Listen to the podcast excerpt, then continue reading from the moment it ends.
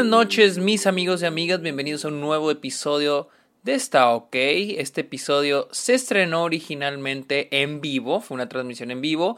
Eh, hubo algunas fallas en ese en vivo, así que agarré el en vivo este, más reciente, porque se hicieron varios. Agarré el más reciente, el más largo, así que disculpen las molestias y disfruten este episodio. Es que al parecer estaba conectado. Ya volví, ya volví, ya volví. Creo que ya volví.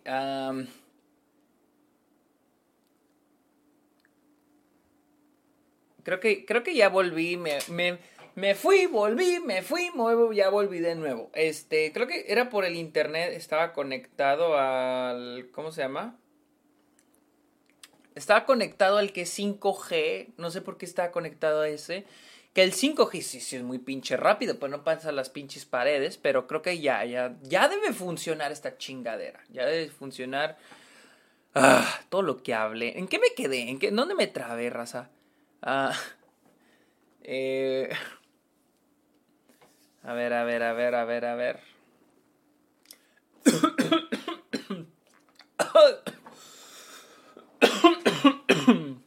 Estoy atragantándome con con mi propia saliva, güey. Ay, güey.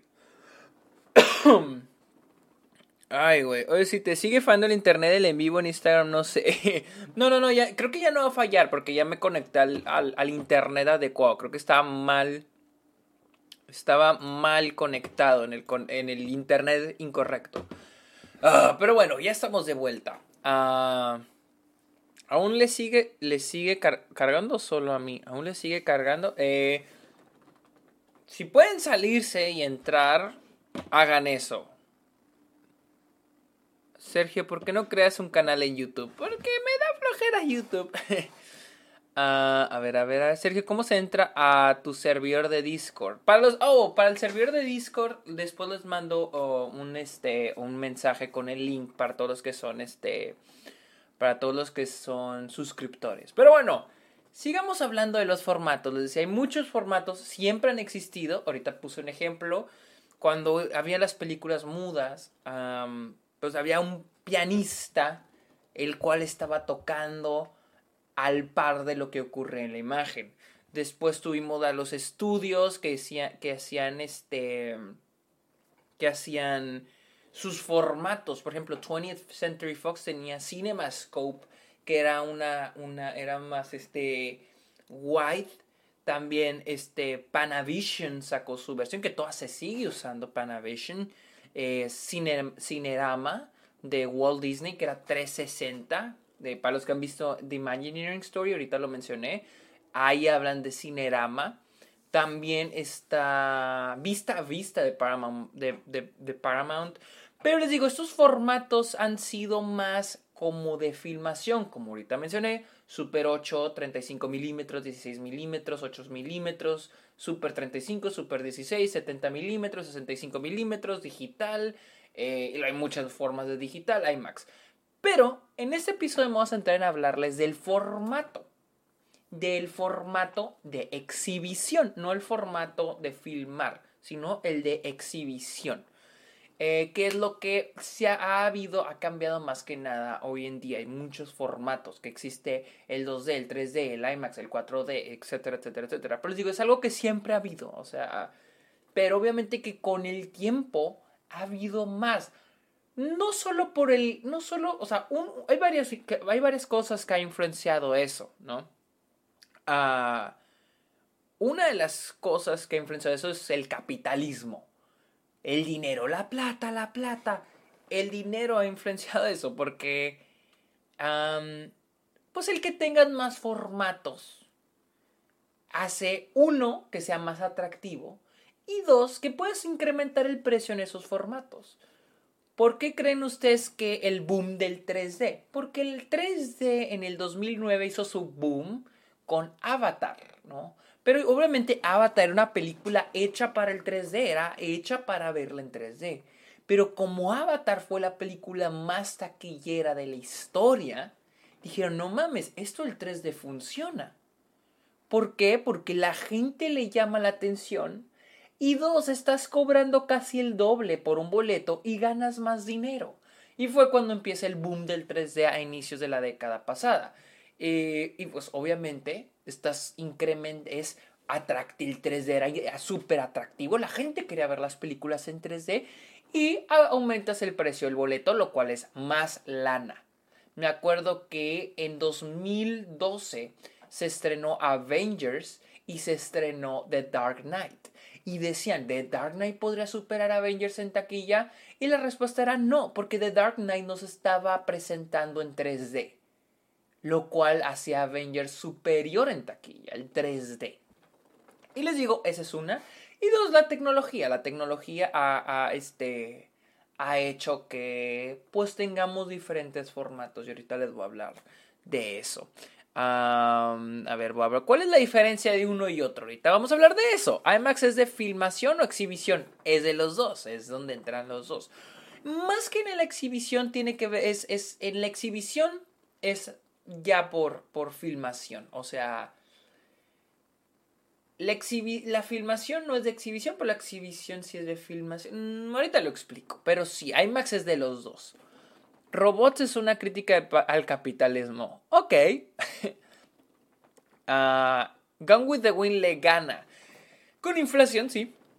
En lo personal nunca me gustó el 3D. Siempre terminaba quitando. Sí, es muy. A mí tampoco. Tampoco era muy fan del 3D. Eh, te quiero mucho. Gracias, Liz. Yo también te quiero. Yo ver Avengers en 3D fue la primera de Marvel que vi. Qué débil los que no les gusta el 3D. Ah, fui yo cuando quieras, menos el, el, sábado porque hay peda. Ah, ok, ok, Edmo. el 3D me parece, por eso no me gusta, aparte que no disfruto la película. Me marea. Oh, o sea, sí hay mucha gente que le marea. Y luego los, los que estamos cieguitos, los cuatro ojos como yo, es una chinga el 3D. Charles, ver Avengers Age of Ultron en 3D fue una estafa. Lo único que sí se vio en 3D fue el tráiler de Star Wars y algunas escenas de ella. Sí, el, 3D les digo, incluso me acuerdo que con Blade Runner 2049 la sacaron en 3D. O sea, la sacaron en 3D. Pero es, eh, creo que Roger Dickens decía, no vean esta película en 3D. No está hecha para verse en 3D. No la vean en 3D. Veanla en IMAX pero no la vean en 3D. El mismo Roger Dickens dijo, no vean Blade Runner en 3D. Entonces, el 3D fue algo que inició bien con Avatar porque James Cameron quiso revolucionar y lo logró. Avatar es una gran película para en 3D, pero después de eso fueron películas que, ah, nomás era transformarlas. Porque Avatar fue filmada en 3D y las que vienen después ya no están ni siquiera filmadas en 3D. Pero bueno, vamos a hablar primero que nada del 2D. Y el 2D es la, la exhibición normal, cine normal, película normal, pantalla como la conocemos. Ese es el 2D. ¿sí? Y luego viene el 3D. El 3D no inicia con Avatar. El 3D creo que inició como en los 80, porque creo que una de las de Viernes 3 estuvo en 3D. Eh, cuando todos los lentes eran rojo y azul, ¿no?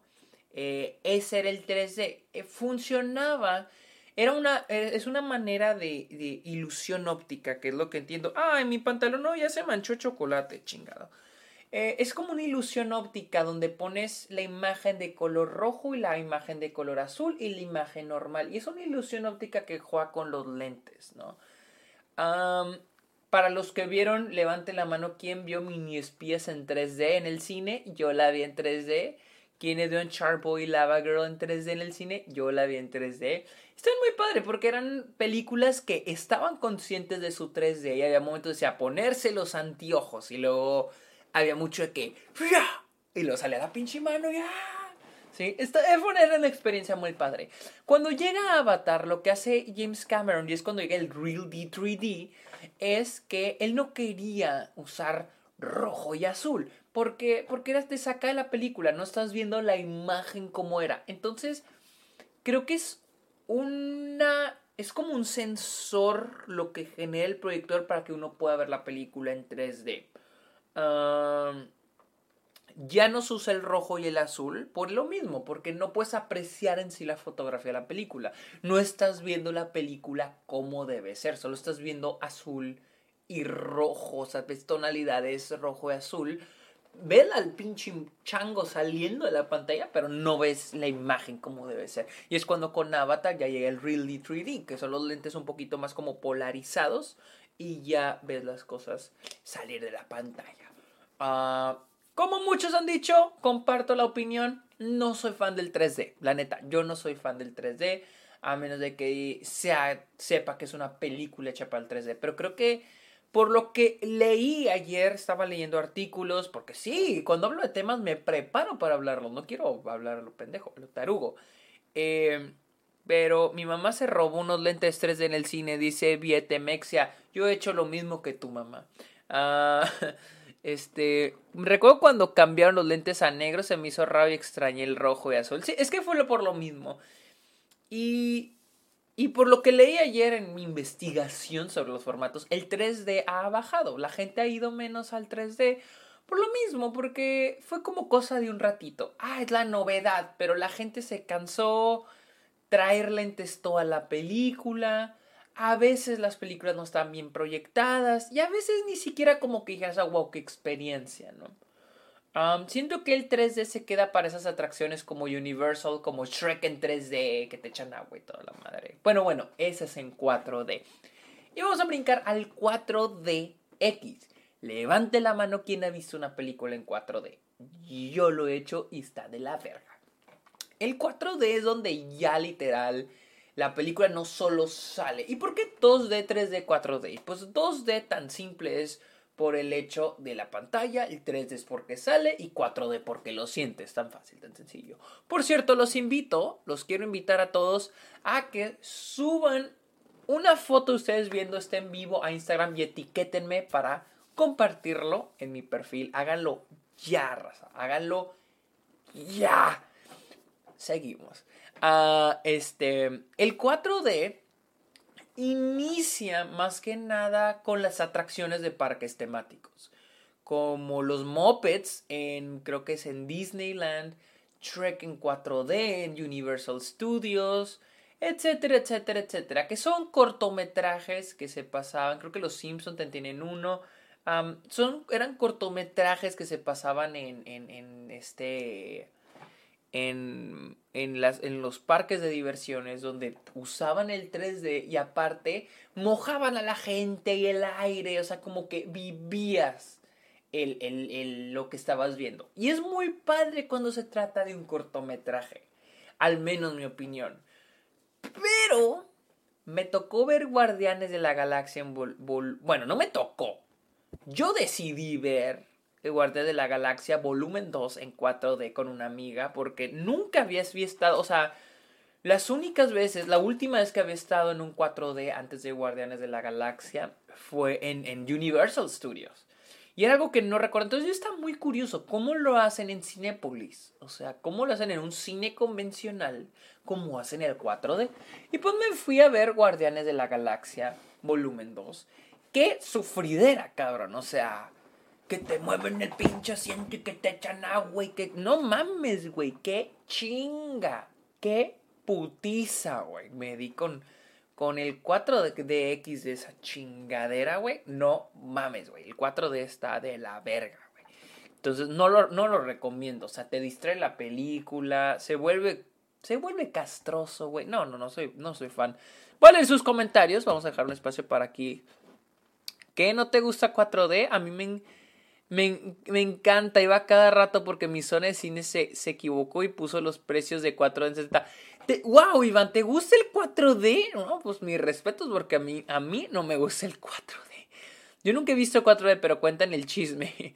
¿Cómo crees que será? A ver, dice Juanco, ¿Cómo crees que será el nuevo 3D para Avatar 2? No sé si me explique bien. Sí, no, sí te entiendo, porque dicen que para Avatar 2 James Cameron quiere traer algo revolucionario, así como el trajo a Avatar el 3D. No tengo ni idea. Muchos sospechaban que iba a traer el 3D sin lentes. No creo que ocurra, no creo que sea eso, pero estoy, la verdad estoy muy curioso. Quiero saber qué, qué es lo nuevo que va a traer James Cameron después de más de 10 años de después de la primera de Avatar.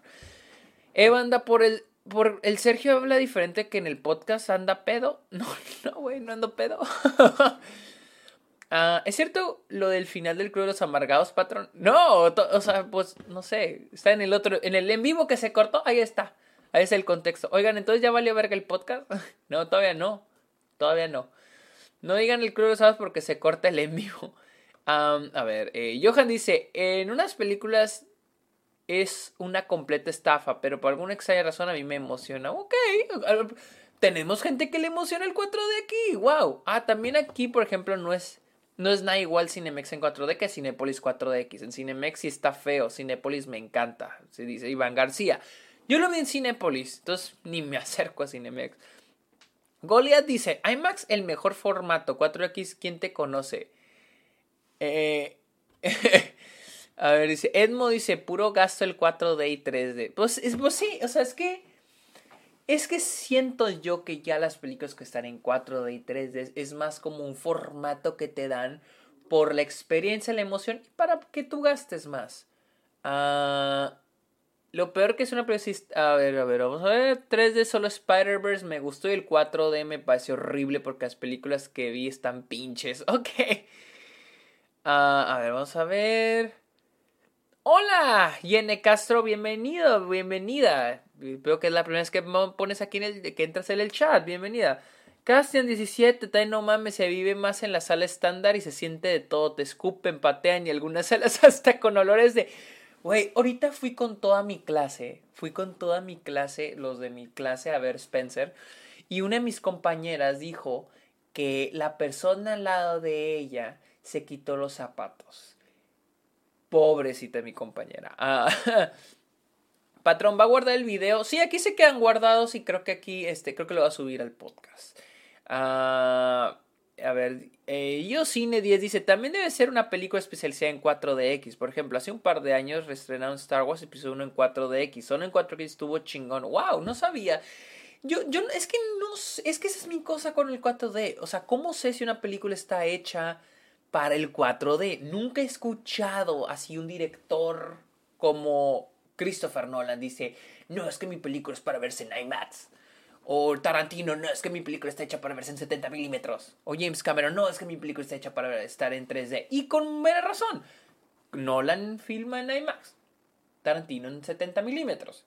Eh, James Cameron en 3D. Pero ¿cómo sé cuando alguien literal está haciendo una película para verse en 4D? Es una película, es algo muy... Uh, es algo, una pregunta muy buena. Pero sigamos. Ahorita acá en AMC hay algo que se llama Dolby. ¿Sí? No es IMAX, Dolby. ¿Y qué es Dolby? El formato Dolby es otro nuevo formato que ahorita tiene AMC con Dolby. ¿Sí?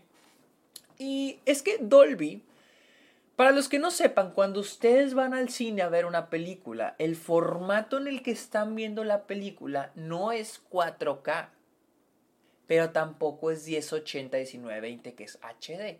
Es 2K, lo cual es un poquito más de 1080 1920. Es arriba de 1920, es 2 2130 creo. Corríjanme si estoy mal, pero es 1080 eh, por 2130 30, que es poquito más que HD, pero tampoco no es 4K. 2K es lo que ustedes ven en los cines. 2K o, alta definición no son 4K. Dolby es 4K. Y el dynamic range de la pantalla es muy alto. ¿Qué es el dynamic range o el rango dinámico en español? Que, que esto para los que quieran estudiar cine o fotografía, ojo, el rango dinámico es, es la profundidad de los colores.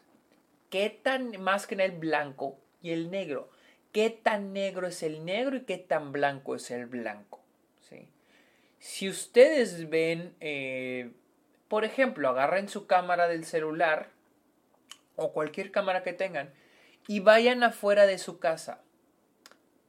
Y, es más, no, agarren, digamos, dos celulares diferentes o agarren un celular y una cámara, graben lo mismo y vean cuál se ve, cuál captura mejor las sombras, cuál cap en cuál diferencian más los colores o lo que hay afuera, ahorita que es de noche y está oscuro, ¿sí? En el que puedan diferenciar más lo que hay afuera de noche es el que tiene mejor rango dinámico. Lo mismo si está pegando el sol así bien cabrón. Y salen afuera y se ve blanco, porque está overexposed. Y salen con dos cámaras. Y una de ellas diferencia más los objetos que otras porque esa tiene mejor rango dinámico. Eso es el Dynamic Range. Ahora, yo les hablo a la hora de filmar. ¿Cómo es en pantalla? El negro se ve menos gris, se ve más negro. De hecho, cuando ves una película en Dolby aquí en AMC, te ponen un anuncio de que Dolby. Y te ponen de que te ponen, la dividen la pantalla a la mitad y sale acá. Antes el cine era así, el negro en el cine era así, lo sé como negro grisecito y luego acá te ponen, y ahora se ve así, te ponen negro así clarito, ¿no? Y pues eso es el dynamic range. También tiene que ver mucho el movimiento, lo, la, la, profundidad de los colores.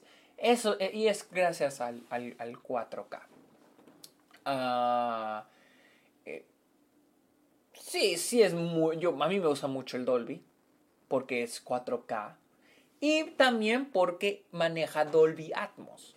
Dolby Atmos es las, los cines manejan sonidos surround, que es alrededor. El cine en casa es 5.1 o 7. Si eres si tienes mucha pinchilana tienes y puedes tener 7.1. ¿Qué significa 5.1? Dirán, ¿qué, qué, qué significa eso?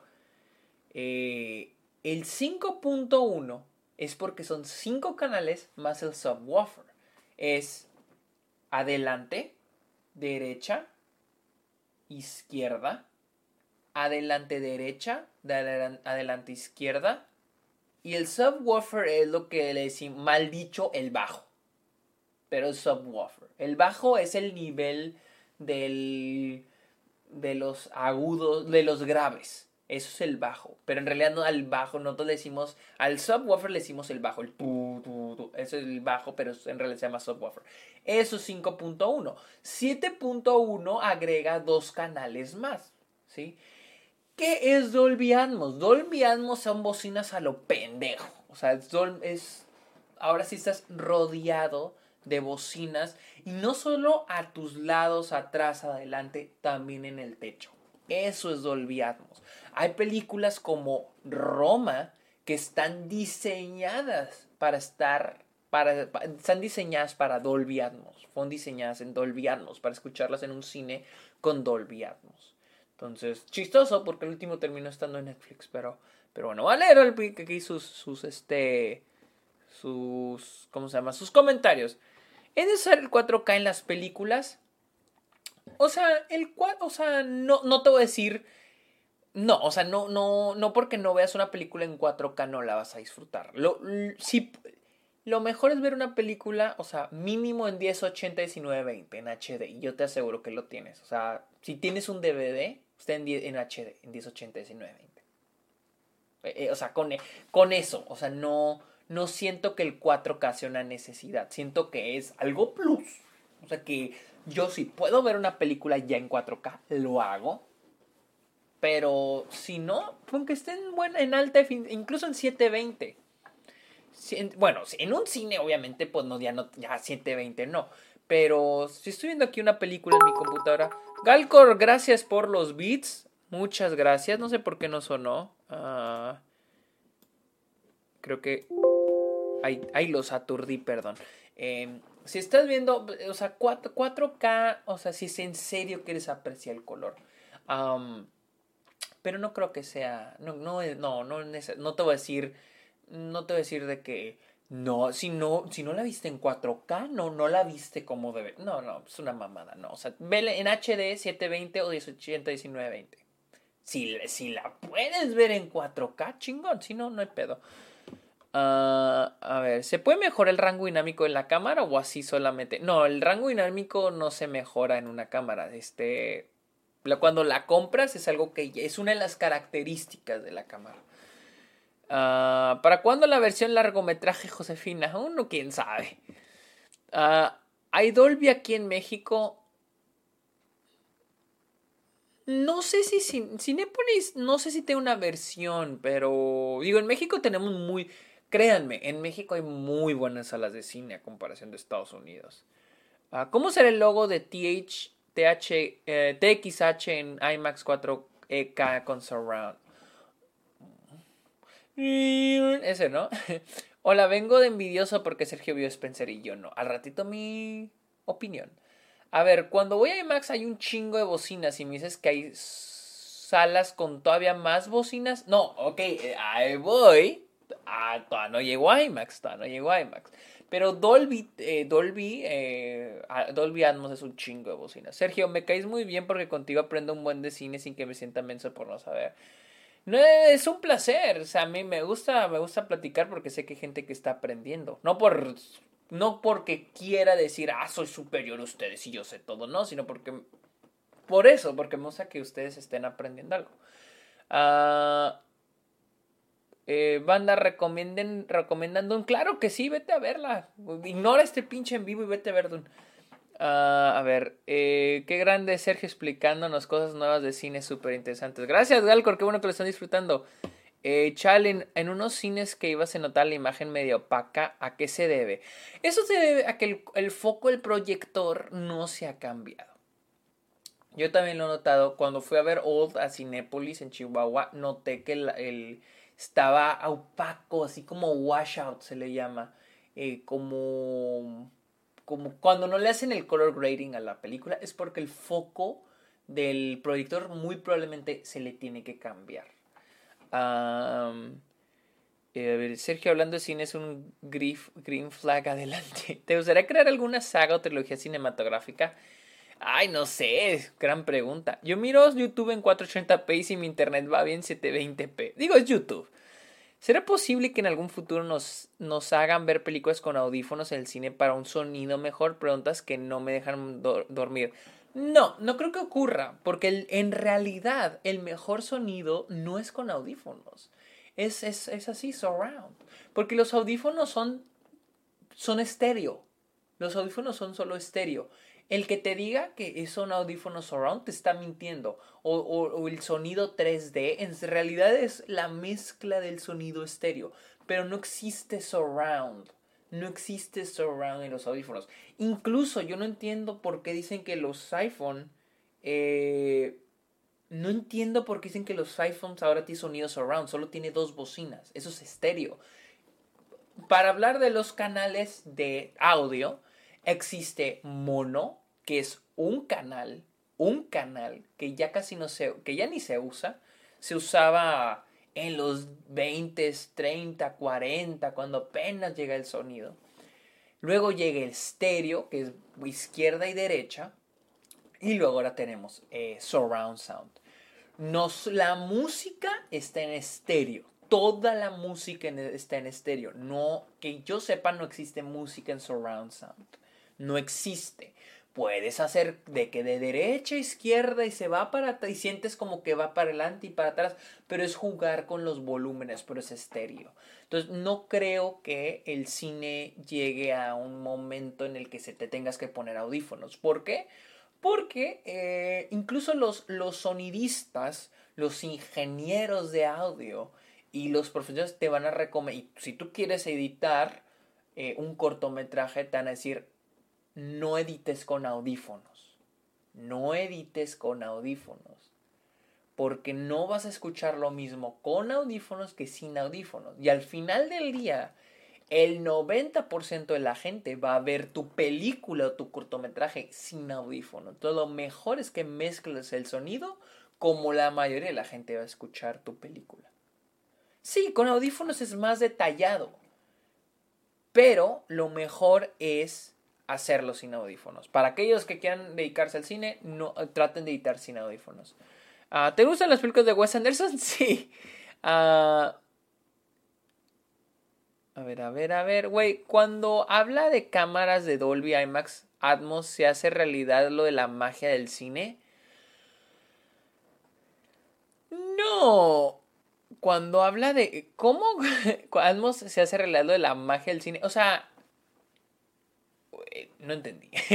eh, Víctor sí dice, Sergio, no sé si es mi vista, pero algunas veces noto muy oscuras las películas en el cine.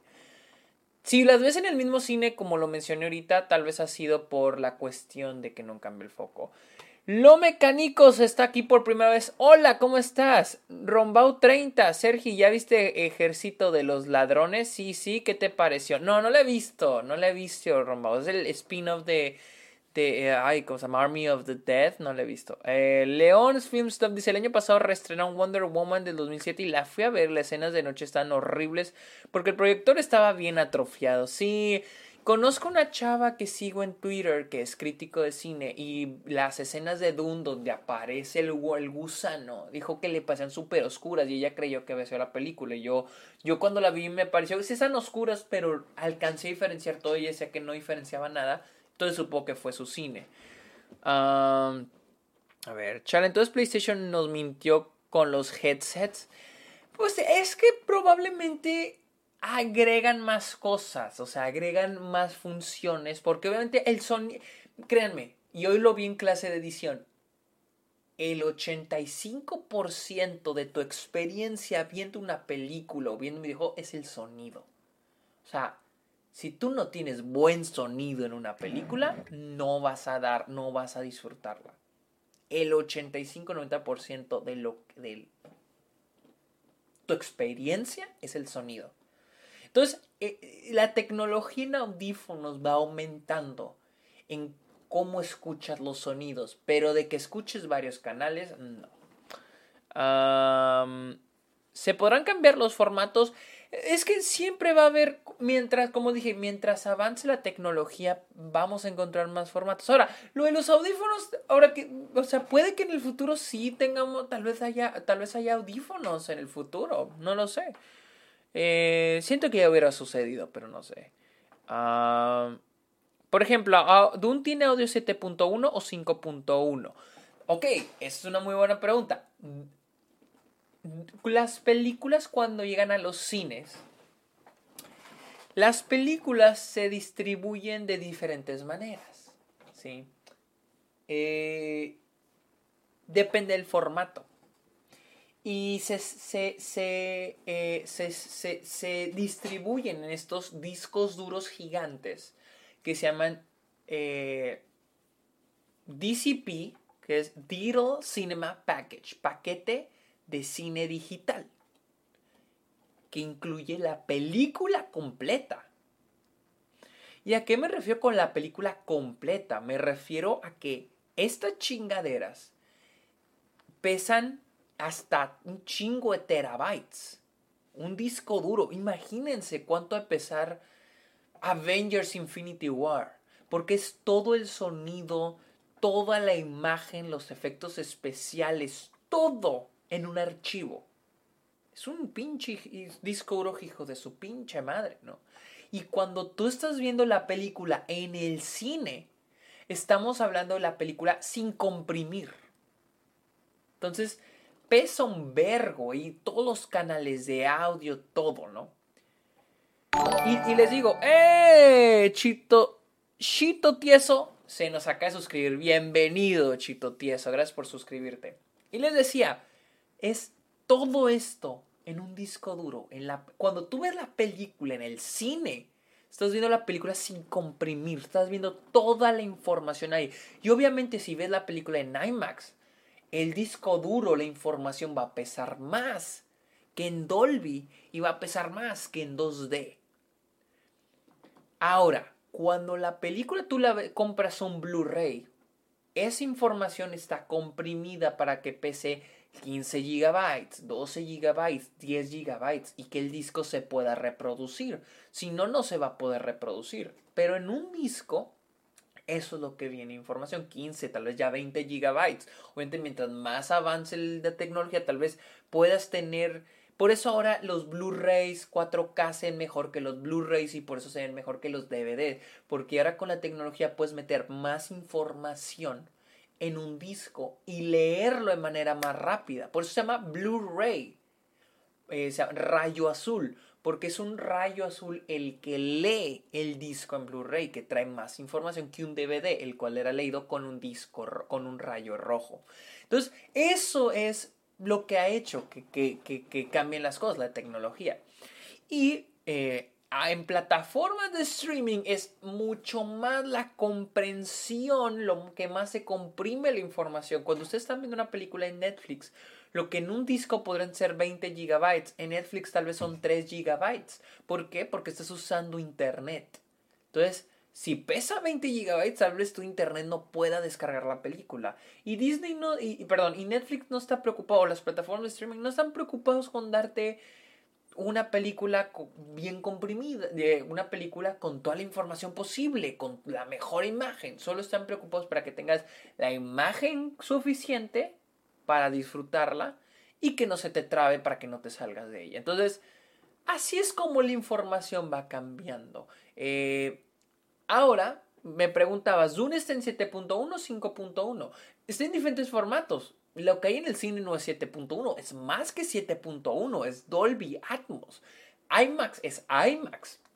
Dolby Atmos es su propia cosa. IMAX es otro sistema de sonido. Entonces, Dune está diseñada, estas diferentes porque Dolby es una compañía, IMAX Company o IMAX Corporation, es IMAX Corporation, son, es otra compañía ellos van con los estudios y convierten estas películas para que vayan en este formato. Entonces, si tú viste Dune en IMAX, es Dune en IMAX.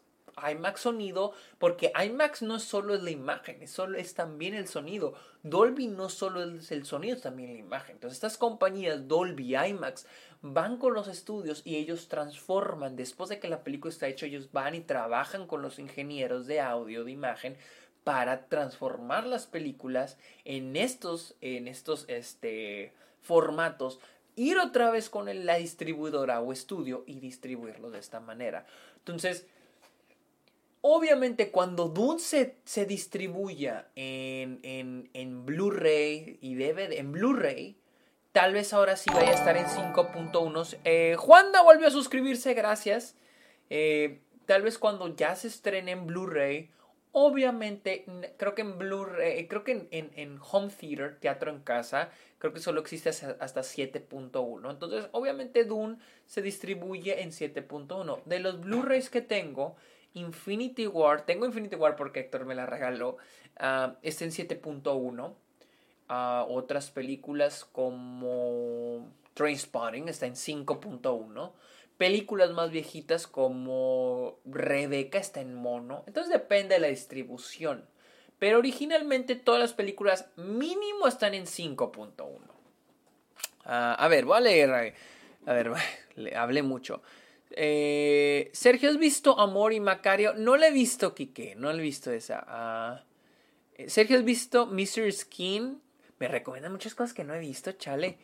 ¿Habrá efectos especiales que no serán compatibles con el formato. No, los efectos especiales después de renderizarse son parte del formato. Se renderizan, es algo aparte.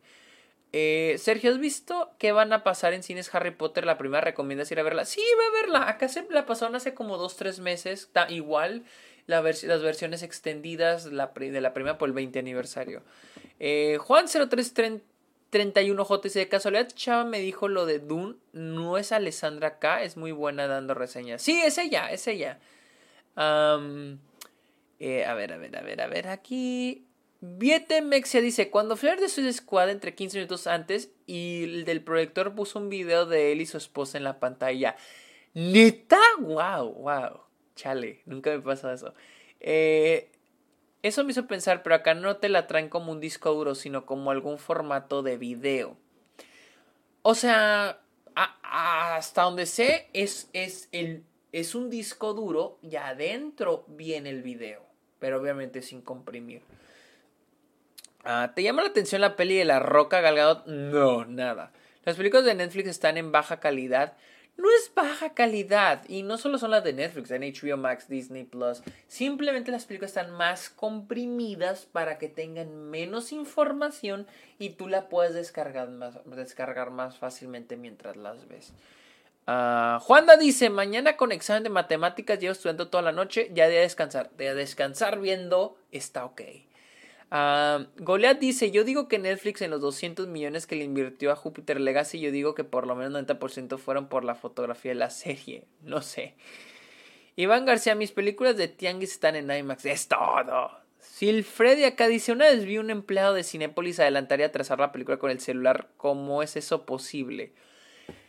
Mm, mira, sé muy poco de, de, del detrás, o sea, del detrás de estar en un... Eh, de los exhibicionistas. Ah, mira, si, si hubo gente que compartió, ok, lo va a compartir, lo va a compartir. Ahí hubo gente que sí lo puso en, en Instagram. Los invito, vayan a Instagram. Gracias, gracias. Vayan a Instagram. Eh, Kid Parker si lo hizo. Braulio Reyes si lo hizo. Feris Seca si lo hizo. Daniel Ivet si lo hizo. Vayan a Instagram, tomen una foto del en vivo y etiquétenme. Somos 95. ¿Qué pedo? Somos un chingo. O sea, tal vez no somos un chingo a comparación de otros eh, güeyes que hacen stream, pero verga, por lo general estamos en la mitad de esto. Vamos a ser más seguidos esta hora. Y es cuando estoy libre después de clases, wow. ¿Qué chinga estaba diciendo? Eh, les digo, no sé tanto la exhibición. Una vez estuve en el Alamo Draft House del Paso, en el cine, nos hicieron un tour por por arriba donde está el, el es un ingeniero ahí el que está proyectando la película es un ingeniero y tienen estos discos duros gigantes cuestan 200 mil dólares cada uno de ellos unos son perdón discos duros no CPUs son unos CPUs gigantes con su monitor eh, y nos explicó las películas llegan en un disco duro que se conecta obviamente y viene ahí la película encriptada. La película viene encriptada. ¿Por qué encriptada? Porque te llega el disco duro y después la distribuidora te manda el código para desencriptar el, el, este, la película. ¿Por qué? Porque si se llega a perder ese disco duro y alguien la roba, la piratea. Entonces, te mandan el disco duro y te manda el estudio una, un código para desbloquear la película y exhibirla. Ojo, hay otras películas, estrenos gigantes como Avengers, que dicen se tiene que estrenar este específico día a esta específica hora. ¿Qué pasa entonces? Te mandan el código y desactiva y la película se desactiva, pero dice la puedes ver en dos horas. Digamos, la película tienes eh, Disney te da la autorización de exhibir tu película a las 7 de la noche entonces la película se desactiva una hora y media antes o dos horas, dos horas antes de, que la, de, de la hora que ellos te tienen autorizado. Entonces, así es como aprendí o eso es lo que nos enseñaron cuando estuve en, un tour en Álamo. Eh, I'm not Jeffito. Se acaba de suscribir, bienvenido. Un besote, patrón. Un besote, I'm not Jeffito, bienvenido. ¿Alguna vez has estado en nada de dormirte en un cine? No me acuerdo, pero probablemente sí. Cristian 240. Llegué porque nos llegó el rumor de que se acaba el podcast. Miren, hijos de su pinche madre. Voy a correr más rumores para tener más gente aquí, ¿eh? A, punta de escándalos y chismes y amarillismo. Voy a levantar esta madre. Híjole, mala suerte el que llegue a dañar esa cosa. Y unos estudiantes de cine para trabajar en el McDonald's. O sea, no trabajé en Álamo, simplemente me, me pusieron ahí. Era un tour. David David Aoyama dice, tanta información en un disco encriptado para que al final se vea grabada en cámara. JJ22 em, dice, entonces, ¿qué pedo con la filtración de las películas de Spider en mala seguridad de Sony? Güey, ¿tú crees que es mala? Güey, las filtraciones de lo de Spider-Man, ¿tú crees que son... Esas madres para mí es Sony. Y, y está bien. Porque ten en cuenta que va a tener a más gente hablando de de esta película? ¿Cosas oficiales o cosas filtradas? Y la gente, ¿es real? ¿Es mentira? Obviamente lo filtrado tiene más a la gente hablando. A ver, el Rick Killer dice, pregunta un poco fue el tema. ¿Sabes qué tan difícil es trabajar en un cine? Quiero meterme a uno, pero siento que es muy difícil aplicar. Tu pregunta, a cualquier trabajo tu pregunta. Eh, Sergio Mo Escándalo. Eh, 4 Real dice, en Secor nos llevan un tour para ver cómo funcionan los cines. Ah, qué chido, a mí me ha gustado eso. Eh, Time dice, probablemente solo es publicidad fuera el video de Andrew Garfield. Eso probablemente sí sea un error de seguridad bien horrible, pero fuera eso no le hace filtrar nada. Ah, Romao dice, ¿qué película nos recomiendas ver para un fin de semana? Híjole, ahorita no se me ocurre. Tengo que pensarla. Viacor dice, güey, pinche Sergio es bien honesto, le vale madre. Si yo soy bien honesto, güey. Aldo Ortigosa 04. Es como cuando hicieron un horrible diseño de Sonic y se habló como dos semanas de eso. Exacto, güey. Uh, ¿Qué dice? Isidro Cerrato dice: Dato que nadie pidió. Vi Silence of the Lambs en cines por su 30 aniversario. Me la pasé chido. Qué vergas, güey. Qué vergas que la viste. Eh, Aldo Ortigosa dice: Y luego la repararon y se volvió a hablar. Sí, güey. Es que. Ah, Güey, como ahorita, como con lo de 007, cuando cambiaron a, la, a la nueva actriz y dijeron, ella va a ser la 007. Y todo el mundo que como una mujer negra quieren ser inclusivos. Y al último nada más era como el cambio. Pero al mismo tiempo es como, güey, o sea, obviamente es MGM anunciándolo porque saben que la gente va a hablar y se va a escandalizar y... Es lo que me caga. Vamos a hacer este personaje gay. Y no tengo problema con eso, pero ¿para qué anunciarlo? Solo ponlo en la película, vamos a verlo y está bien. Pero es porque la gente va a hablar de eso y crea views y ya, pero bueno, ese no es el tema de este episodio. Seguimos hablando de los formatos. Ya hablamos del 2D, ya hablamos del 3D, ya hablamos del 4D, ya hablamos de Dolby, vamos a hablar de IMAX. Y es de que IMAX es un, es un formato que ya lleva varias décadas jalando que es muy costoso y es muy difícil de, usar para filmación. Muy costoso y muy difícil porque son cámaras gigantes, no son, no son fáciles de usar. A diferencia de otros formatos eh, que no necesitas específicas cámaras, el 3D se lo puedes convertir, que no es lo mismo que una, una película con cámaras 3D como lo hizo Cameron, pero puedes convertirlo. IMAX no lo puedes convertir, la tienes que filmar con cámaras IMAX. Y, es por eso que cuando tú vas a ver una película en IMAX, notas estos cambios del radio. Cambia el aspect ratio. Para los que no sepan qué es el aspect ratio, el aspect ratio es el tamaño de la imagen. ¿Por qué cambia? Porque las escenas que están más grandes fueron filmadas en IMAX, las otras no. Ay, ya me la garganta, cabrón. No tengo más leche aquí. Ah, sí. Eso no fue un en IMAX. Entonces, IMAX siempre ha sido muy difícil y muy caro. ¿Y qué se grababa antes en IMAX? Documentales. Documentales eran los que se grababan en IMAX y se exhibían en museos. De ahí surge el IMAX. a través de los documentales, a través de la experiencia de ir a un museo y decir. Eh, por la idea de decir, güey, ¿por qué voy a ir a un museo a ver un documental? Porque lo vas a ver en IMAX ver un, documental de la naturaleza, del espacio, en IMAX, en estos domos gigantes. Es de que, debo admitirlo, los museos tienen muy buenas instalaciones de IMAX. Ah, y, y, algo que, ahora, no es lo mismo, ojo, no es lo mismo IMAX a lo que ofrece Cinepolis como XD o Cinemark, X, Cinemark XD u otros formatos. Creo que acá Regal tiene algo que se llama PGR, que es como la pantalla más grande. Y ese es el error número uno, el creer que estás viendo porque es el formato de pantalla amplia de ese cine, es IMAX. No, no es IMAX, simplemente es una pantalla más grande. Pero ¿qué estás pagando al ver IMAX? Estás pagando la tecnología de IMAX, la experiencia de una película en IMAX. La tecnología abarca desde toda la filmación de la película. Y los, el sonido es muy es superior que creo que Dolby Atmos. La imagen es superior. ¿En qué modo? El aspect ratio cambia. Si tú vas a ver Cinemark y pagas Cinemark XD, sí, tienes una pantalla más grande, pero no está cambiando el aspect ratio. Es el mismo aspect ratio, simplemente es una pantalla más grande. Con IMAX, con IMAX, con IMAX pagas el formato, el aspect ratio de la película. Eso es lo que tú estás pagando con IMAX. Eso es IMAX.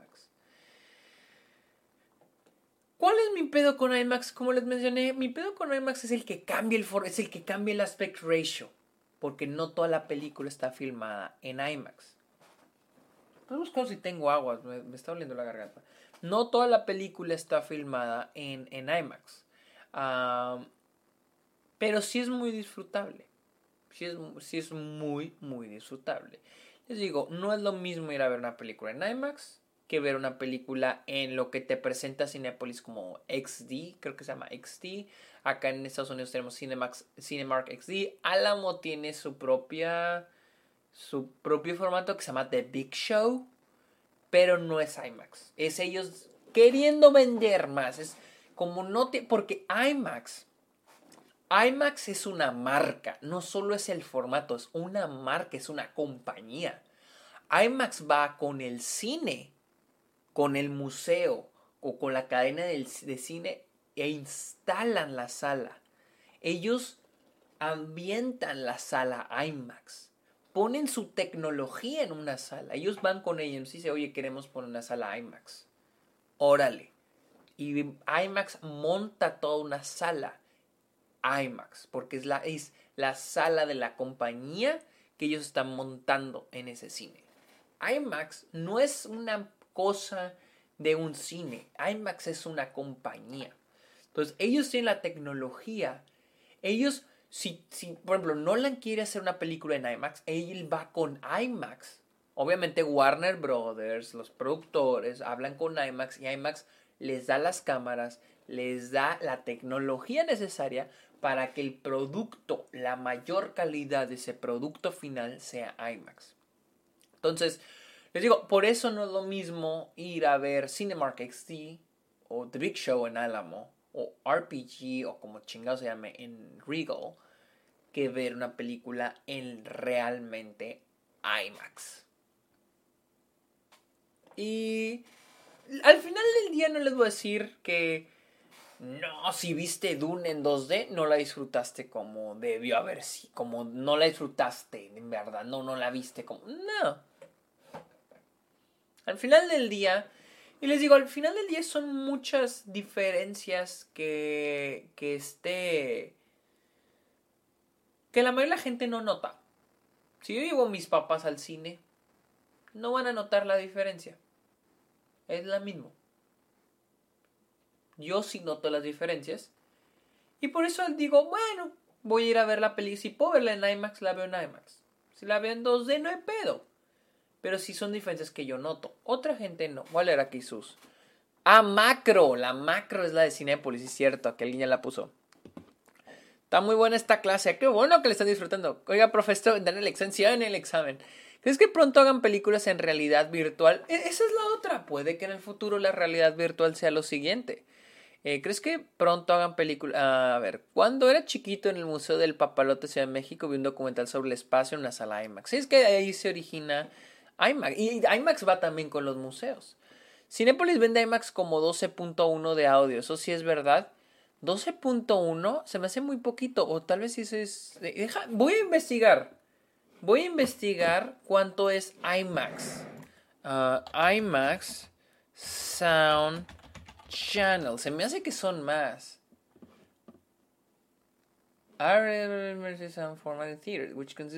Ah, sí es cierto, son 12. Son 12, entonces sí, son 12. Son 12 canales, son 7. Son 7 alrededor y 5 arriba. Uh, a ver, voy a buscar Atmos. Atmos. ¡Ay, cabrón! Ojo, ojo, ok, aquí está la diferencia en sonido, ok. Al parecer estoy un poco, estoy equivocado. Wow. Ok, ok, ok, ok, ok, ok. Un home theater, un cine en casa puede contener hasta 9 canales, no 7 como le dije ahorita. IMAX tiene 12 canales. Dolby Atmos, Dolby, Dolby Atmos puede generar 128 canales de sonido desde 64 bocinas. Es un putero, cabrón. O sea, es un chingo, verga, güey. Es un chingo, cabrón. No mames. Wow. O sea, Dolby Atmos es superior en sonido que IMAX. Dolby Atmos es superior en sonido. No en imagen, pero sí en sonido. Dolby Atmos son 128 canales de sonido, 64 bocinas. Solo para que se den una idea, Los audífonos solamente son dos canales, izquierdo y derecho. Imagínense, 128 canales. ¡Wow! Estoy verga, güey. Verga, güey. Esos, sonidos surround, güey. A ver, en mi rancho solo hay como 5 salas IMAX en toda la... En mi rancho solo hay como 5 salas IMAX en toda la ciudad. Güey, pues en qué pinche rancho vives, cabrón, porque 5 IMAX en una ciudad son un chingo, güey. ¿Estás seguro? Son un chingo. Aquí en Austin solo hay tres, creo. Tres o cuatro. Y Austin es la, es es capital de Texas, güey. O sea, hay cinco IMAX, cabrón. Verga. Ah, a ver, entonces sería, por ejemplo, ¿por qué estorbaría durante la grabación por ser tan enorme la cámara? Entonces sería, por ejemplo, ¿por qué estorbaría durante la grabación? Es que son gigantes, las cámaras IMAX son gigantes. Para The Dark Knight creo que quebraron una y le salió un huevo. Entonces, por eso son gigantes, son difíciles de cargar y por eso a veces es difícil grabar escenas en IMAX. Eh, en mi escuela instalamos el Dolby Atmos y les puedo decir que no hay nada que se compare en sonido con Dolby Atmos. Ah, qué chingón, güey, que tiene Dolby Atmos. Pero que reviente la bocina insertar en el chabón algo. Yo pensé ver de un Stefin en macro, quise, pero sin embargo ya le asignó todas esas pinche madre eterna. Sí me imaginé en mi ciudad ni IMAX hay. Acá ni, en, Chihuahua no hay IMAX en Ciudad Chihuahua, que es la capital, así que no. no, no, no eh, me he dado cuenta que IMAX no es muy común más que en ciudades grandes. En El Paso solo había una sala. Aquí en Austin creo que hay dos o tres. Eh, eh, el rancho de Washington. Aquí en Colombia solo hay un IMAX y está re lejos. En México y Yucatán no hay ninguna de IMAX. Y en Ciudad de México solo recuerdo la de Plaza Universidad. Acá en Ciudad de México solo hay una sala IMAX, creo. A ver. Miguel Cepeda dice, Dolby Atmos no solo el diseño sonoro, es toda la instalación donde, donde estratégica y matemáticamente se sonoriza. Exacto, una habitación. Exacto, Dolby Atmos, ajá, exactamente, porque me marca 128 canales desde 64 bocinas. Es decir, que una bocina te puede generar más de un canal. Entonces, esa bocina está diseñada matemáticamente a través de una ingeniería bien chingona para generar ciertos canales hacia cierta dirección. Porque un canal, así como el derecho me es acá y el izquierdo es acá, aquí lo ven al revés. Pero así como el derecho es acá y el izquierdo es acá, lo mismo, cada pinche bocina en una sala Atmos va en dirección a un lado en específico para que si la bala del personaje va en aquella dirección, tú le escuches en aquella dirección. Es, es, lo bonito, a mí, me encanta, a mí me encanta el sonido. El sonido es mi parte favorita de una película y mi parte favorita de hacer una película. Es una chinga, pero amo el sonido, amo el sonido. Sergio dice verga de una manera muy satisfactoria. Verga. Ah, ¿Todas las pantallas IMAX son la misma proporción? ¿Alguna diferencia entre las pantallas? Creo que sí. Disculpa mi ignorancia. Castian, esa es una muy buena pregunta porque yo mismo me la he hecho. Cuando estuve en Nueva York, en Nueva York pues hay varias pantallas IMAX porque es Nueva York. En Nueva York yo iba, frecuentaba dos cines, AMC en Lincoln Center y AMC en la 42 o 52. Cuando yo vi Adastra, era una pantalla chingoncísima, gigante IMAX. Cuando fui a ver Joe, esa fue en la Lincoln Center. Cuando fui a ver Joker en IMAX, fue en otro cine, en la de la 52, 42. Cuando yo entré a la sala, era una pantalla más pequeña. Y yo dije, verga, me equivoqué de sala me salí y vi, no, es IMAX y volví a entrar. Y es muy similar a la que está en cines es más pequeña. Y, la cosa es este, muchos llegamos a creer que cuando pagamos por IMAX estamos pagando por una imagen gigante. Y en parte sí, pero en realidad estás pagando por el sonido y el radio de la imagen. El radio de la imagen. Porque en vez de ver la película así, la estás viendo así. Estás viendo más imagen. Y muchos dirán, porque cuando siento que ese es un error a la hora de anunciar las películas, a la hora de hacer los, el, marketing del IMAX de una película, te marca, te ponen así de que esta es la pantalla normal, esto es IMAX, dices, voy a pagar por ver unos centímetros más de película, pero en realidad mm, sí, sí es eso. Pero tus ojos, a la hora de que tienes más pantalla, más panorama visual, más información, tus ojos se, o sea, siento yo, al menos mi cerebro como que se abre, respiro, o sea, cuando yo vi Dune, hay una gran diferencia entre las, entre las escenas que están así y las escenas que están así en IMAX. O sea, mis ojos se abrían, o sea, sentía que mi cerebro respiraba. Pero es como yo lo veo. Este, es una muy buena pregunta. Siento que el tamaño de la imagen, el tamaño de la pantalla sí varía en IMAX. Ready Player One no saldrá. Ay, güey, ¿dónde quedó? No, sal, no hasta que haga el formato en realidad. Ready Player One no saldrá hasta que se haga el formato en realidad virtual. Ahí sería la experiencia verdadera. Uh, Miguel Cepeda vuelve a preguntar, si tienes la oportunidad de certificarte en Dolby Atmos, deberías hacerlo, Sergio. Puedes mezclar y masterizar el sonido de tus cortometrajes en IMAX, lo cual hará mucho más... Oh, ¿cómo? Pues me, encantaría aprenderlo, me encantaría certificarme, no sabía. Pues obviamente tengo mucho que aprender, pero a mí me... De hecho, es chistoso porque hoy estamos hablando de sonido en mi clase de edición y, y me gusta... Em, si, si no llego a ser un director exitoso y tengo que buscar un trabajo dentro de la industria, me encantaría mezclar sonido. Me, me mamaría. Y siento que es algo que muchos dentro de la industria ignoran o no aspiran a hacer. Muchos quieren ser directores o directores de fotografía. Yo quiero ser director, obviamente, pero mi segunda opción sería editor o, mezclar sonido. Es hermoso, o sea, me, me, me, me encanta, o sea, me encanta editar, o sea, se me hace bien chingón. ¿Hasta qué cantidad de milímetro existe? Ay, vamos a hablar del milimetraje. Hablemos ahora de film, porque hemos estado hablando del formato en digital, pero vamos a hablar de film. Porque antes de lo digital las películas se presentaban en film, en cinta. En, pues eh, el formato de la cinta ha cambiado. Eh, rápido voy a hablar al formato de filme, de, de filmar, no exhibir, rápido, rápido, rápido 8 milímetros es lo casero. 16, luego llega el 16 milímetros que es usado o era usado más que nada para infomerciales, eh, documentales para como para la escuela, cosas eh, documentales para industrias, para como cosas para dar información, ¿no? y 35 milímetros, que era el, la cinta, los 35 milímetros era la cinta que, o es la cinta utilizada para las películas. Pero ha habido películas que usan 16 milímetros para darle un poquito más.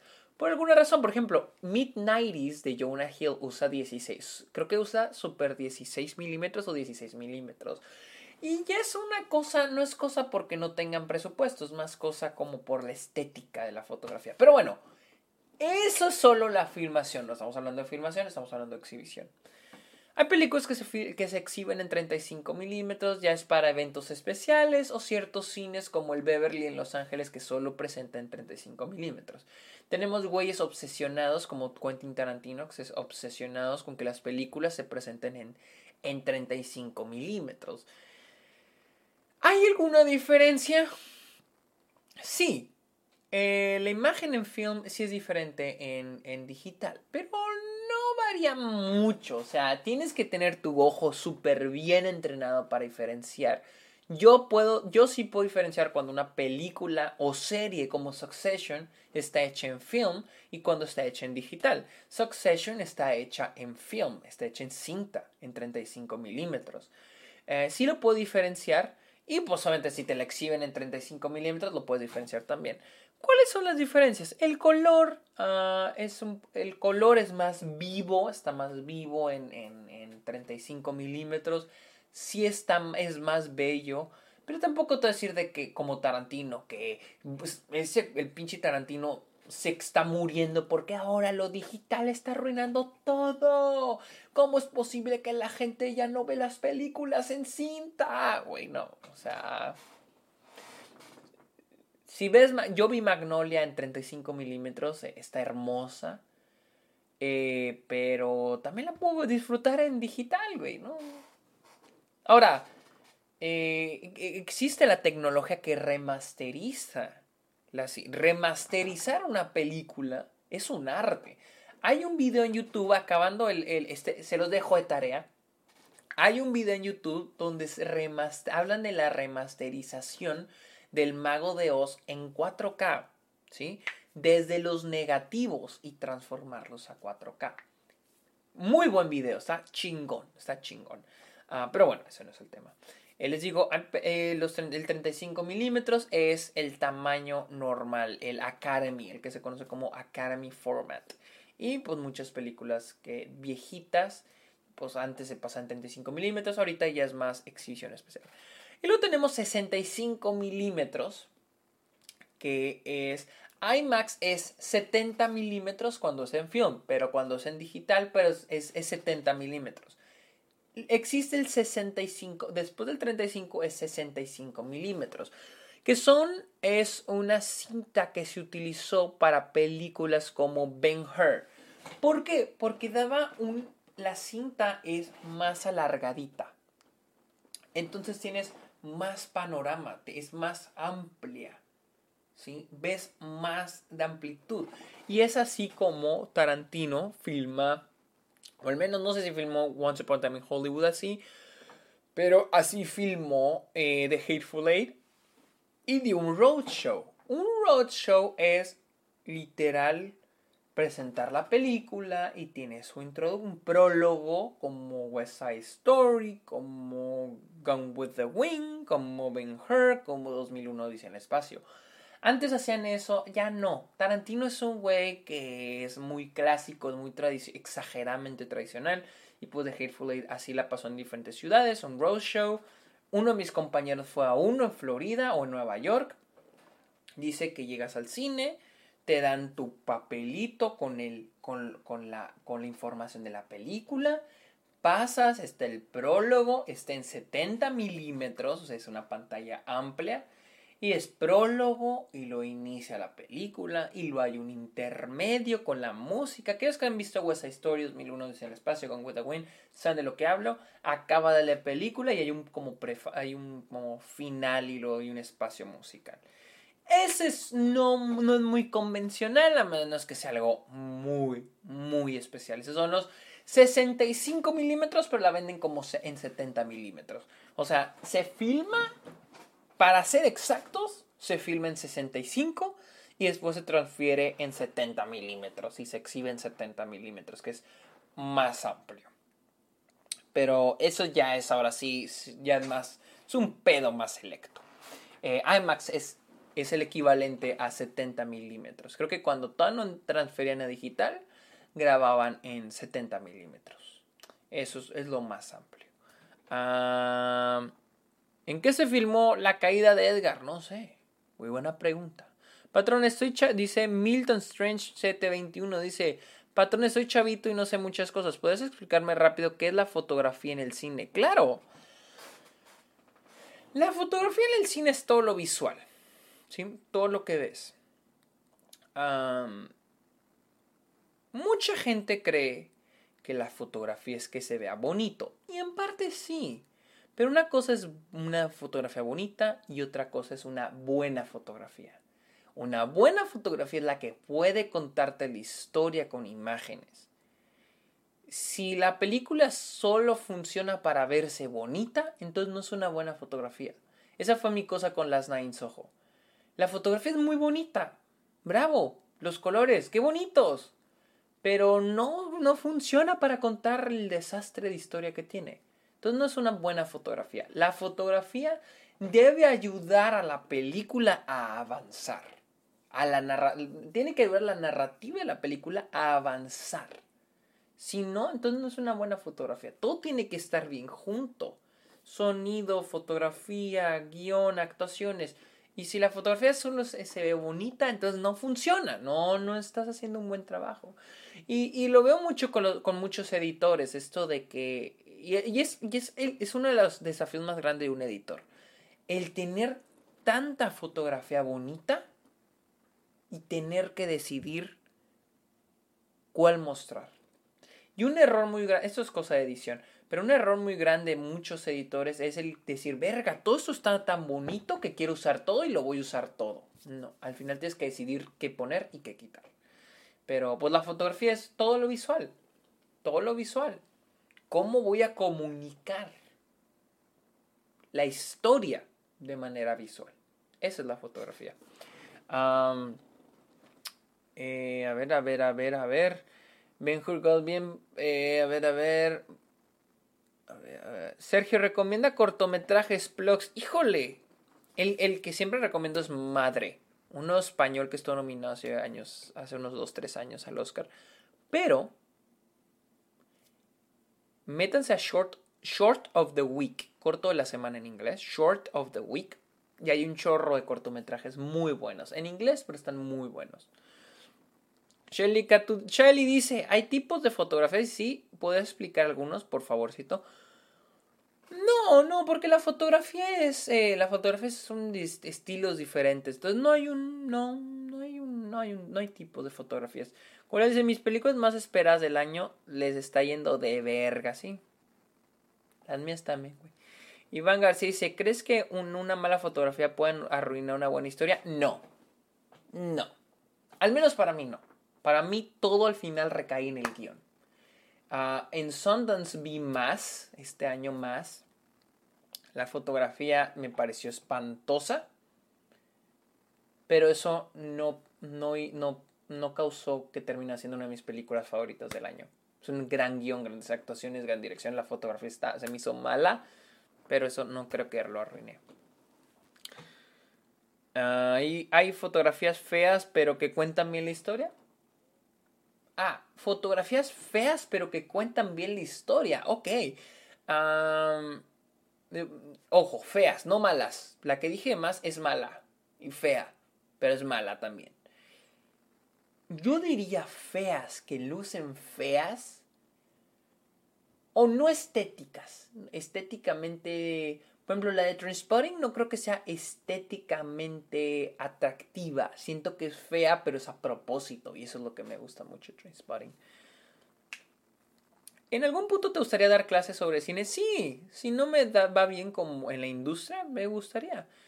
Kevin dice, disculpe la ignorancia, pero lo que hace, por ejemplo, Parasite o La La de pintar el cielo de colores en efectos visuales o ¿es efectos visuales o fotografía?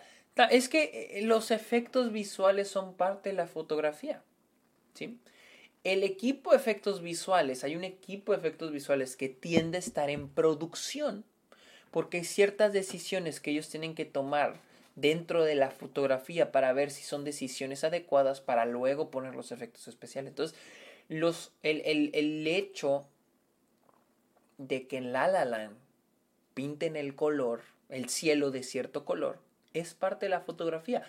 Porque el director de fotografía al final del día es quien decidió el aspecto visual de esa toma. Y entre el gaffer, que el gaffer es quien decide cómo voy a cumplir los deseos del director de fotografía, qué tecnología voy a usar.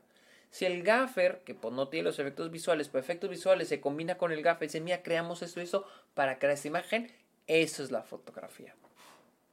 Ah, bueno, Sergio, me tengo que ir para ver la versión extendida del Señor de los Anillos de las Dos Torres. ¿A esta hora? Ok, pues. la chido, Edmo. Eh, Mau PB dice: The Weeknd iba a ser una serie para HBO, ¿no? No sé. Ah. ¿Cuándo? Ok, aquí una buena pregunta. Pikix pregunta: Cuando la imagen de una película tiene un granulado, ¿es porque está grabado con cinta? Sí, por lo general. Hay dos tipos de grano el grano que es de cinta y ese lo notas en las escenas de día. Cuando es una escena de día y tiene grano, estoy 90% seguro de que es cinta. Cuando es una escena de noche y se ve grano, pero es grano como ruidoso, noisy se llama, es porque la cámara está en un punto muy oscuro y no tiene tanto rango dinámico, la cámara con la que grabaron. Que mucha gente dirá que eso está mal o está estéticamente erróneo, pero no, no, no, eh, a mí me gusta mucho el, grano, ya sea digital o ya sea del film. El del film es hermoso, pero el, de, el digital no molesta, o sea, mientras esté bien utilizado, no, a mí no me molesta. Ah, si te fuas a una isla desierta y te dejan llevar otras películas, ay, no me pregunten eso. No, no, está cabrón, güey. En conclusión, profe, fotografía es todo aquello que puede visualizarse. La foto es lo que se ve. Eh, Shelly dice, entonces todo lo que es corrección de colores de foto y no de edición es de foto. La corrección de color la supervisa el director de fotografía. La, edición es qué toma va después de la otra. ¿Cuáles son mis secuencias? E, esa es la edición. La foto, el color, la. El color grading, la corrección de color y va después y es supervisado por el director de fotografía. Ah, a ver, ¿para cuándo el Club de los Amargados, Gran Sergio? No, vete al en vivo que se cortó, ya respondo eso. Eh, ¿The Blair Witch Project tiene una mala fotografía? No, no es una mala fotografía, puede ser fea, pero ese es el punto. El found footage es feo, pero porque ese es su punto. Narrativamente su punto. Ser feo, ser grotesco, ser... Eh, ¿Cómo se llama? Doméstico ser amateur. Ese es el punto del fan footage. Vileta Mex dice, si puedes ver una película clásica en el cine por primera vez, ¿cuál sería? Uh, no. ¿Has visto la película de Slenderman? No, tampoco. Justo, justo hoy vi Las Nine Ojo y sí me decepcionó, chale. sí, les digo, a veces muchos dicen, ay, mira la fotografía, qué bonita se ve, ¿no? Pero gracias a que esperamos a que las, las luces neón, las siluetas, el blanco y negro es buena fotografía. A veces le hacemos el feo a películas found footage. O a películas como la fotografía que a mí me encantó, cabrón, fue la de Never Rarely, Sometimes Always. Porque es una fotografía handheld, bien sencillita, pero está preciosa, o sea, está muy bien utilizada. Y, algo que tenés, dos cosas en fotografía. Una, y esta es una cosa que, me, que dijo Juan Antonio, el que me ayuda con mi amigo, que me ayuda con, que es fotógrafo, dice, la fotografía no son colores, la fotografía es la luz que le entra al sensor de la cámara o al gate si es film. Eso es, la fotografía es la luz, la fotografía es luz. Y es cierto, incluso los colores, los colores, ese son el resultado de la luz. Al final del día la fotografía es luz. Y la otra cosa que ya, se me pinche se olvidó la otra cosa. Ahorita me acuerdo. Ya se me pinche se olvidó. Pero sí, tengan en cuenta eso. La, fotografía es la luz. Ver. Francis Hamel la vio y tiene una fotografía fregoncísima. Sí, y usaron una cámara bien pinche, una Mark IV, una Canon No digo pinche porque sea una mala cámara, pero no compara con IMAX. O con la Arri Alexa o con la Red Camera, que todos se vuelven locos con Ellos lo grabaron con una Canon y se gastaron toda la lana en los viajes que a París y a Sacramento. Eh, eh, ¿Qué pasó con el en vivo que se cortó? Pasa bien el chisme. Ya, eh, ahí está el chisme completo, o sea, se terminó de grabar. Ah, hablando de found footage, recordé que existe una película independiente sobre Slenderman interpretada por Doug Jones. Se llama Always. Oh, está bien, wow. Y una película que se llama Swallow del 2019 y tenía una fotografía muy bonita, pero el guion está de la chingada. Es que les digo, la fotografía puede estar bonita, pero mientras tú no, no, no, mientras no cuentas la historia bien, entonces la fotografía vale verga, O sea, no. Puedes decir, ah, que usamos este término eh, es well shot. Está bien grabada. Está muy bonita grabada. Es un término que se utiliza cuando la película es mala, pero se ve bien, se ve bonita. Pero no ese no es el punto. Ese no. Si tienes una fotografía fea, no mala, fea, pero esa, esa falta de estética está ayudándote a que tu la historia avance, Bien ahí, chingón. Ah, esta es la otra cosa, les dije, la luz. La, la fotografía es luz y, lo, lo, y eso es mi segundo punto de la fotografía. La fotografía en una película también son decisiones. ¿Qué el las decisiones que el director de fotografía está tomando? ¿Qué le voy a mostrar a la gente? ¿Cómo lo voy a mostrar? ¿En qué aspecto lo voy a mostrar? Ese tipo de decisiones. ¿Qué movimiento voy a elegir? Por ejemplo, ahorita que veo Spencer, muchas de las escenas son estáticas. Hay otras que se nota que están usando un estabilizador. Y hay otras que están usando handheld. La cámara la traen en la mano. Y es preguntarte, ¿por qué decidieron esto para este, esta toma, esta escena en específico? ¿Cuál fue la decisión que tomó el director de fotografía para llegar a esto? Y esa es la fotografía, decisiones. Decisiones, decisiones, decisiones de cómo mostrar algo. Porque en una fotografía, la fotografía, la, de manera visual, puedes mostrar algo de mil maneras diferentes. De mil maneras. Por ejemplo, eh, para mi clase de fotografía teníamos que presentar alguna película que, admiramos su fotografía. Yo hablé de Goodfellas no porque admiraba un chingo su fotografía, pero porque la conozco y no, quería volver una película nueva y analizarla. Goodfellas me la sé a pe pa, entonces dije Goodfellas. Y pues, este, hay un momento, al, casi al final de la película, cuando suena la canción de Leila, donde se ve el camión y adentro está el cuerpo de uno de los compañeros de Rey. Pero la escena inicia desde afuera del camión, es, toma desde afuera, desde arriba la cámara, el tráiler está cerrado, y vemos un chingo de policías y trabajadores, la cámara se empieza a acercar lentamente, abren el camión, entramos al camión, al tráiler, vemos de izquierda a derecha, vemos la carne, así hay carnes congeladas y luego vemos el cuerpo, el tipo colgado. Todo en una sola toma. Y preguntar, ¿por qué una sola toma? ¿Por qué iniciarlo desde afuera en ese ángulo y luego entrar lento hasta, hacia hasta adentro? ¿Por qué en un establishing shot y cortarlo? ¿Por qué no mostrar el cuerpo desde adentro ya? Ese tipo de decisiones, de decir, ¿por qué decidieron tomar estas decisiones? Esa es la fotografía.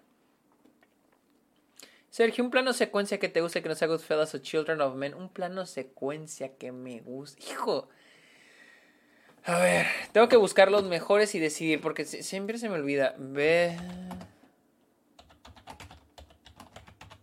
Estoy buscando. Ah, a ver, ese mejor es el de. Uh, Touch of Evil. Mm, no sé. Es que me gusta mucho el de Children of. Me gusta el de Children Man, yo creo que te refieres al de al de este al del carro, pero me gusta mucho el de la el de la batalla del final. Sergio, ¿qué quieres que con ¿Qué series que conoces fueron grabadas con film? Breaking Bad es una grabada con film. No sé si no sé si Breaking Bad, porque Breaking Bad fue una serie que se grabó en Nuevo México por la falta de presupuesto. Y eso sí, si no tienes presupuesto, no grabas en film. El film es muy caro. Mm, el, film es carísimo, no solo por comprarlo, sino también para mantenerlo, para este, ¿cómo se llama? Eh, procesarlo, todo eso es muy caro. El film es, el film es, una, es una pesadilla. Uh, Los Soprano se grabó en film. Los Sopranos se grabaron en film. Creo que The Wire, no, The Wire no, este, The, Wings, The West Wing, creo que, es, creo que fue en, Voy a buscar, a ver, TV shows shot in film. Uh, Succession. Uh, ah, me sale que House. Uh, me sale que Breaking Bad también. No sabía. Breaking Bad también. ¿Será? Digo, eso es una lista en IMDb, entonces probablemente sea, tal vez es verdad, tal vez no. Ah.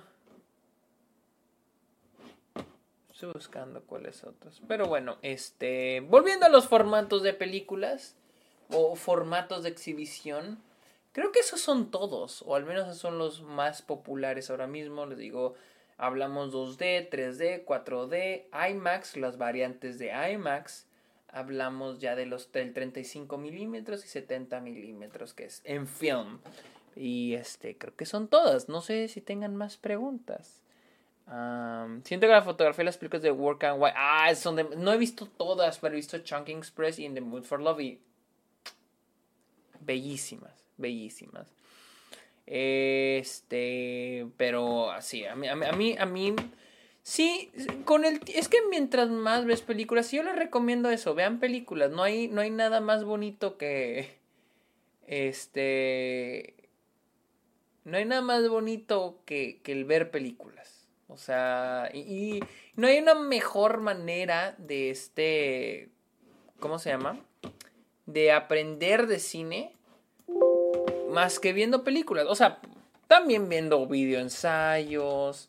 Eh, pero vean películas, vean, otro tipo de películas. Fíjense, fíjense bien cómo, cómo están hechas. Fíjense eh, el sonido, lo que escuchan. Este, hay muchas cosas de las películas que se pueden aprender y, la neta, ve Fallen Angels, joya de, eh, ahí la, ahí la, compré el, kit de películas de Wong Kar Wai de Criterion, pero la dejé en el paso. Quiero que me la mande Juan Antonio. ¿La relación de aspectos se hace en la edición o se puede grabar, se hace al filmar? Oh, buena pregunta.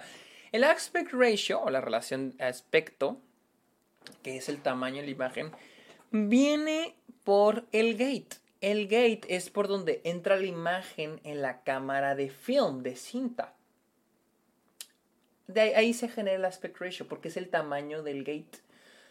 Pero ahorita ya muchas veces se hace en postproducción. Ya muchas veces se hace en postproducción. Pero ese es su origen. Sergio, por favor mira Güeros. Es una gran película y es mexicana. Está en Netflix. A ver si está en Netflix en Estados Unidos.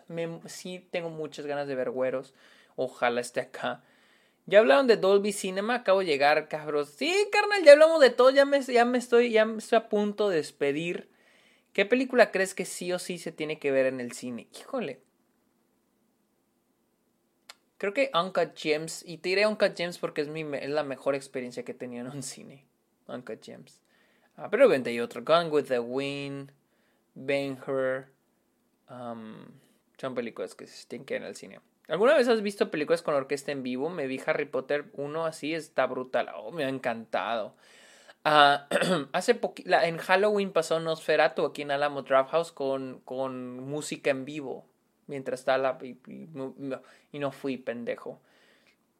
¿Qué relación de aspecto es tu favorita? Ay, les voy a hacer esto. Mi aspect ratio favorito es Academy, 35 milímetros. Gigante. Mientras yo más pueda ver, mejor. Por eso me encanta que. A mí, me, de la trilogía de Sam Raimi, la segunda es mi favorita. Pero me encanta ver la primera porque es Academy, es 35 milímetros. O sea, Wow. Y por cierto, las películas de Spider-Man de Sam Raimi le sacan el pinche jugo al film. Wow, qué bonitas se ven esas películas en cinta. O sea, neta, noto la diferencia. Vean las películas de Sam Raimi, la, la cinta, el haber se grabó en cinta, qué, qué hermoso, qué privilegio, ¿no? Pero a mí el aspect ratio favorito es 35 milímetros. El, el Academy, el normal, el, el Creo que tienen un, tiene una rayita así de, de, de, margen, pero es casi la pantalla completa que... Sí, mientras yo más vea, mejor. Mientras yo más esté viendo, mejor. Y yo cuando, cuando hago mis cortometrajes, a mí me gusta que sea el, el, aspect ratio. Mientras yo más veo, mejor. aún tengo Spider-Man 2 en VHS, es todo. Galgar, Galcor, gracias por enviar tus eh, beats. Recomendación de unas películas para chillar. La vez anterior me recomendaste Val y me gustó bastante. Híjole, para chillar. Les voy a dar, una, les voy a dar recomendaciones ya antes de, irme. Eh, uy, más gente, más gente en sus historias. ¡Wow! 12 personas, wow. Yo soy Chris Zapata. A ver, ¿quién más me puso en Instagram? Genecast. Muchas gracias, Genecas. Eh, León Film Stuff. Pero no puedo, no puedo compartir el tuyo. No puedo compartir el tuyo. A ver, este.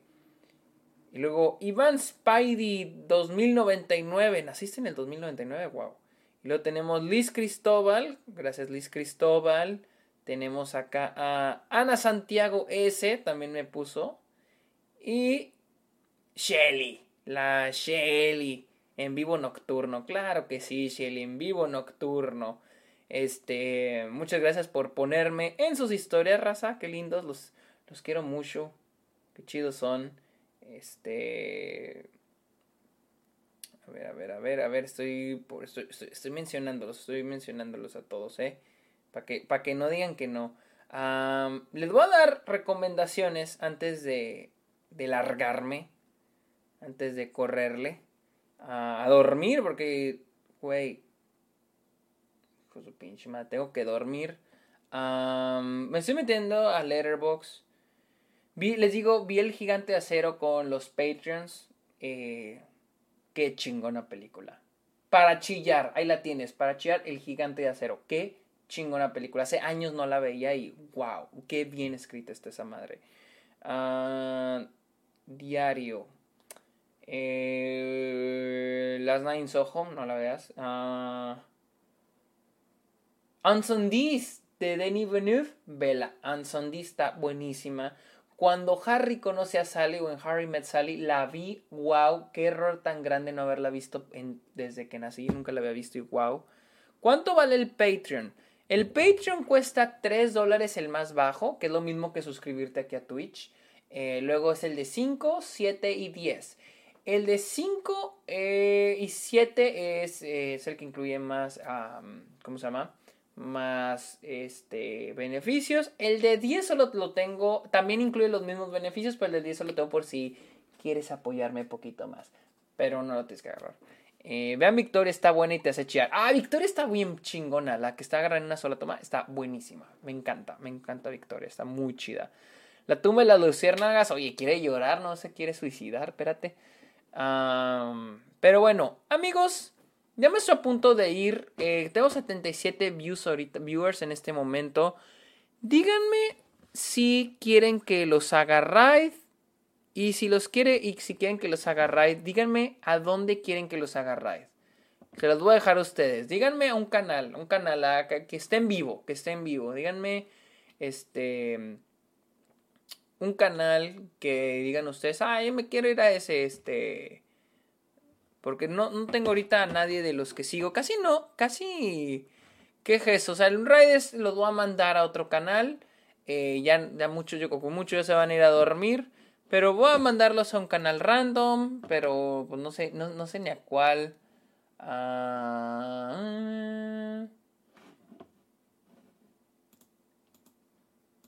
nadie, no tiene nadie, nadie. El Cruz Amargados, ah, no, ese no está en vivo. Pinche vato. Eh, gracias, profe, por las gracias. No, no hay de qué, gracias por estar aquí. Creo que nadie tiene ideas de a dónde radiar. Y ni yo. Y no sé si hay alguien en vivo en este momento. Pero bueno, hacemos el raid otro pinche día. Así que amigos, muchas gracias por escuchar este episodio. Somos un chingo ahorita. Creo que resulta más hacerlos a esta hora de la noche. Ah, y, la neta me sale mejor para mí este, hacerlos hasta ahora porque es cuando tengo tiempo. Así que creo que ya volví. Vamos a volver más a los en vivos más, más seguido. Así que muchas gracias por escuchar este episodio. Está ok. Que tengan muy buenas noches y que tengan bonito fin de semana. Bye.